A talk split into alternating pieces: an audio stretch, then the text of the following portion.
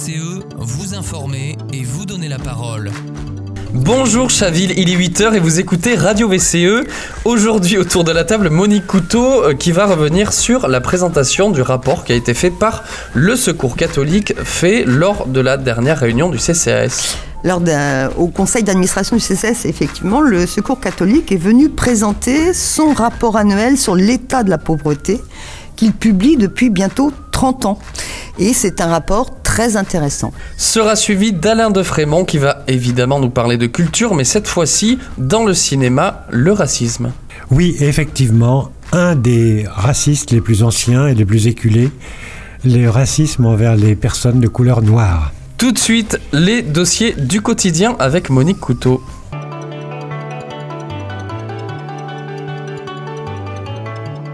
Dossier du quotidien avec Monique Couteau.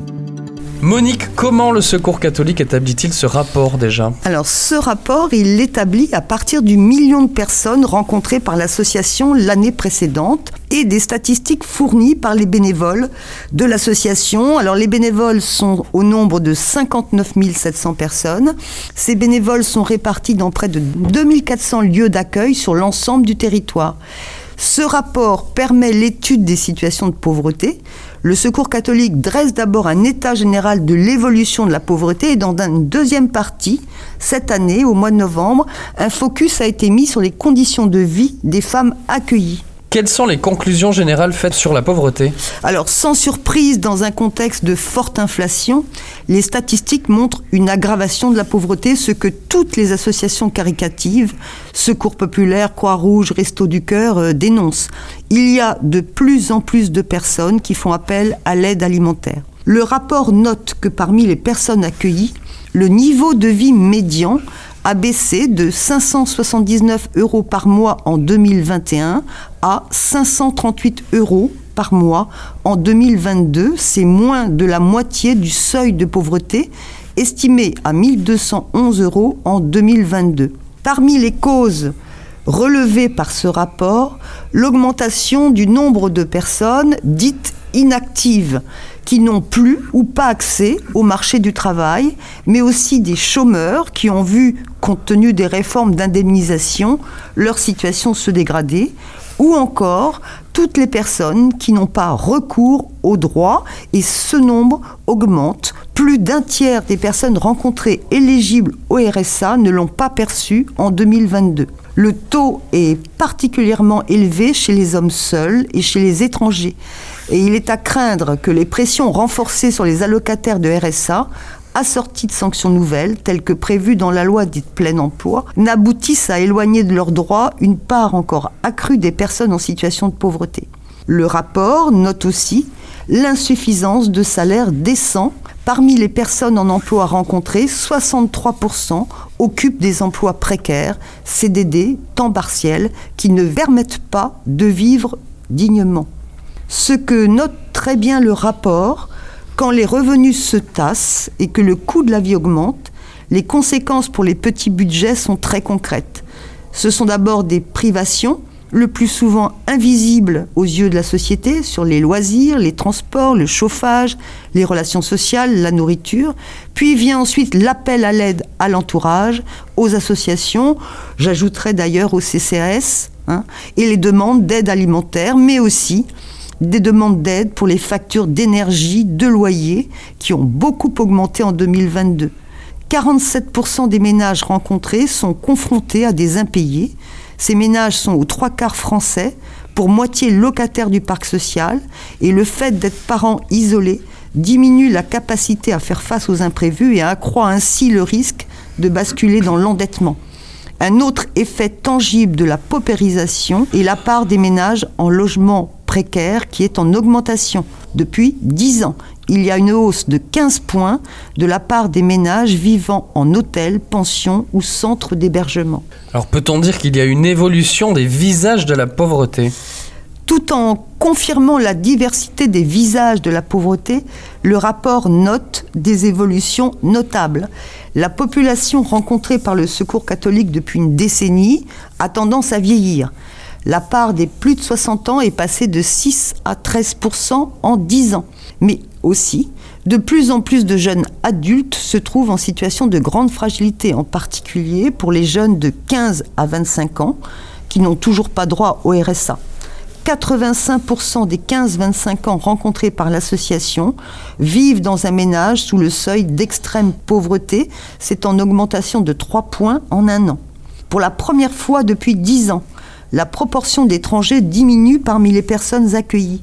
49,5%, un point de moins que l'année précédente, mais par contre, les conditions de vie des étrangers continuent à se dégrader et plus de la moitié d'entre eux sont sans aucune ressource.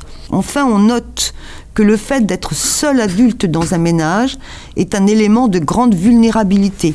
Les mères isolées, un quart des ménages rencontrés, les hommes seuls, un autre quart, majoritairement inactifs ou au chômage, les femmes seules, 20%, majoritairement françaises, à 72%, et plus âgées. Le rapport souligne aussi le grand besoin d'écoute et de conseils pour les personnes accueillies par les bénévoles, les chiffres donnés par ce rapport corroborent les données de l'INSEE et les statistiques des autres associations caritatives. Et en ce qui concerne la partie du rapport consacré à la féminisation de la pauvreté Alors, c'est pour notre prochaine chronique. Très bien, merci beaucoup Monique. Vous pouvez retrouver évidemment ce rapport dans son intégralité sur le site du Secours catholique. Et on passe maintenant à la chronique bande-annonce avec Alain de Frémont.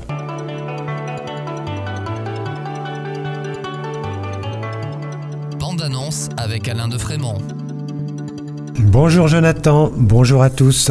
Le cinéma s'est souvent emparé du thème du racisme. La liste des films abordant ce thème serait longue, mais aujourd'hui je vais partager avec vous quelques films récents qui m'ont semblé intéressants et qui font état du racisme envers les personnes de couleur noire.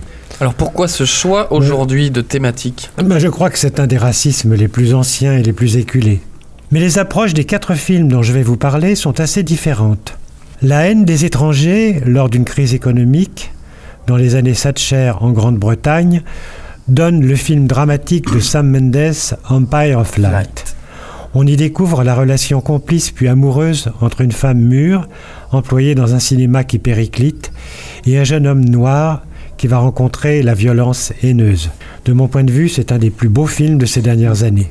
Le racisme ordinaire, si je puis dire, vécu par des enfants dans le très beau drame de James Gray, Armageddon Times, où le réalisateur, juif, revient sur son enfance, période durant laquelle il va se lier d'amitié avec un adolescent noir et découvrir les ressorts du racisme. Toujours aux États-Unis, laissez-vous embarquer par le drame de Peter Farrelly, Green Book. En 1962, un videur de boîte de nuit italo-américain se voit engagé pour conduire, pendant sa tournée, un pianiste noir homosexuel de renommée mondiale.